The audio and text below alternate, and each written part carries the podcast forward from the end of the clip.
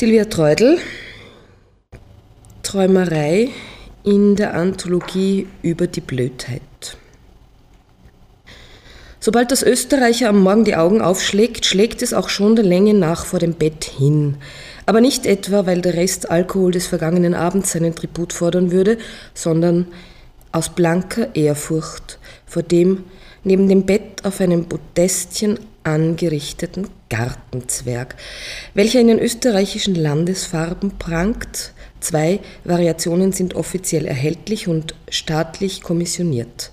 Gartenzwerg längs rot-weiß-rot gestreift, Gartenzwerg quer rot-weiß-rot gestreift, das offizielle Österreich, das ansonsten bei identitätsstiftenden Staatssymbolen keinen aber auch gar keinen Spaß versteht, drückt allerdings gern ein blaues Auge zu, wenn das eine oder das andere in zutiefst treuer staatsbürgerlicher Verspieltheit, in rührendem Übereifer seinen offiziellen und handelsüblichen Zwerg ein wenig individuell aufpeppt.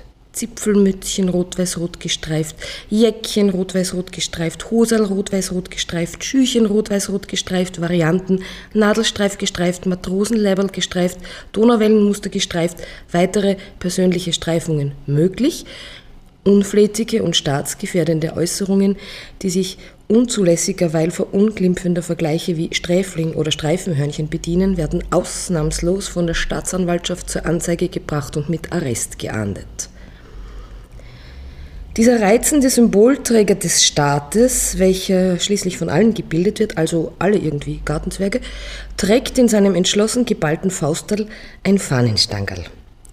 Das ehrfurchtsvoll vor dem Zwerg am Bauch liegende Österreicher hat nun die Ehre und hehre Aufgabe, die rot-weiß-rote Fahne, die in der Folge vom Zwerg hochgehalten wird, zu hissen, sozusagen dem Zwerg für den ganzen langen und von verantwortungsvollen Aufgaben geprägten Tag die Patronanz zu übertragen.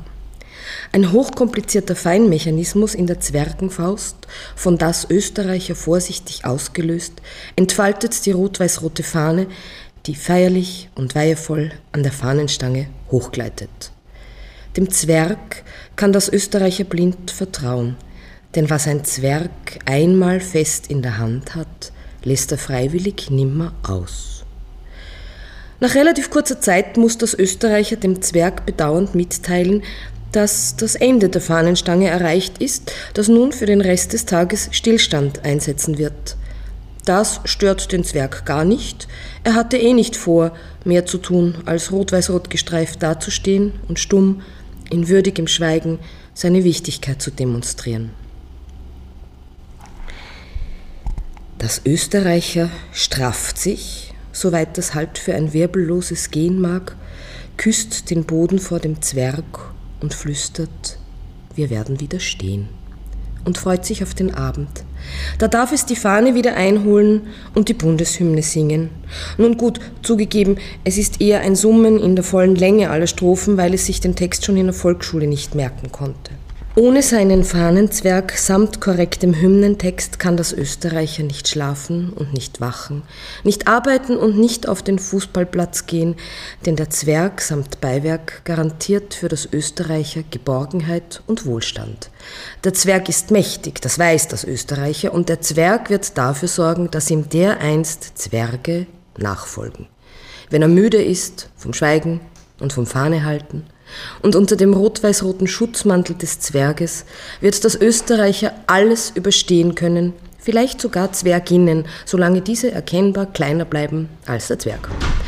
Und solange die wichtigen, die wirklich staatstragenden Rituale nicht angetastet werden und das Österreicher jeden Abend nach dem Fahne einholen, ruhig und glücklich, gute Nacht, rot-weiß-rot gestreiftes Österreich und Danke, Zwerg, sagen kann.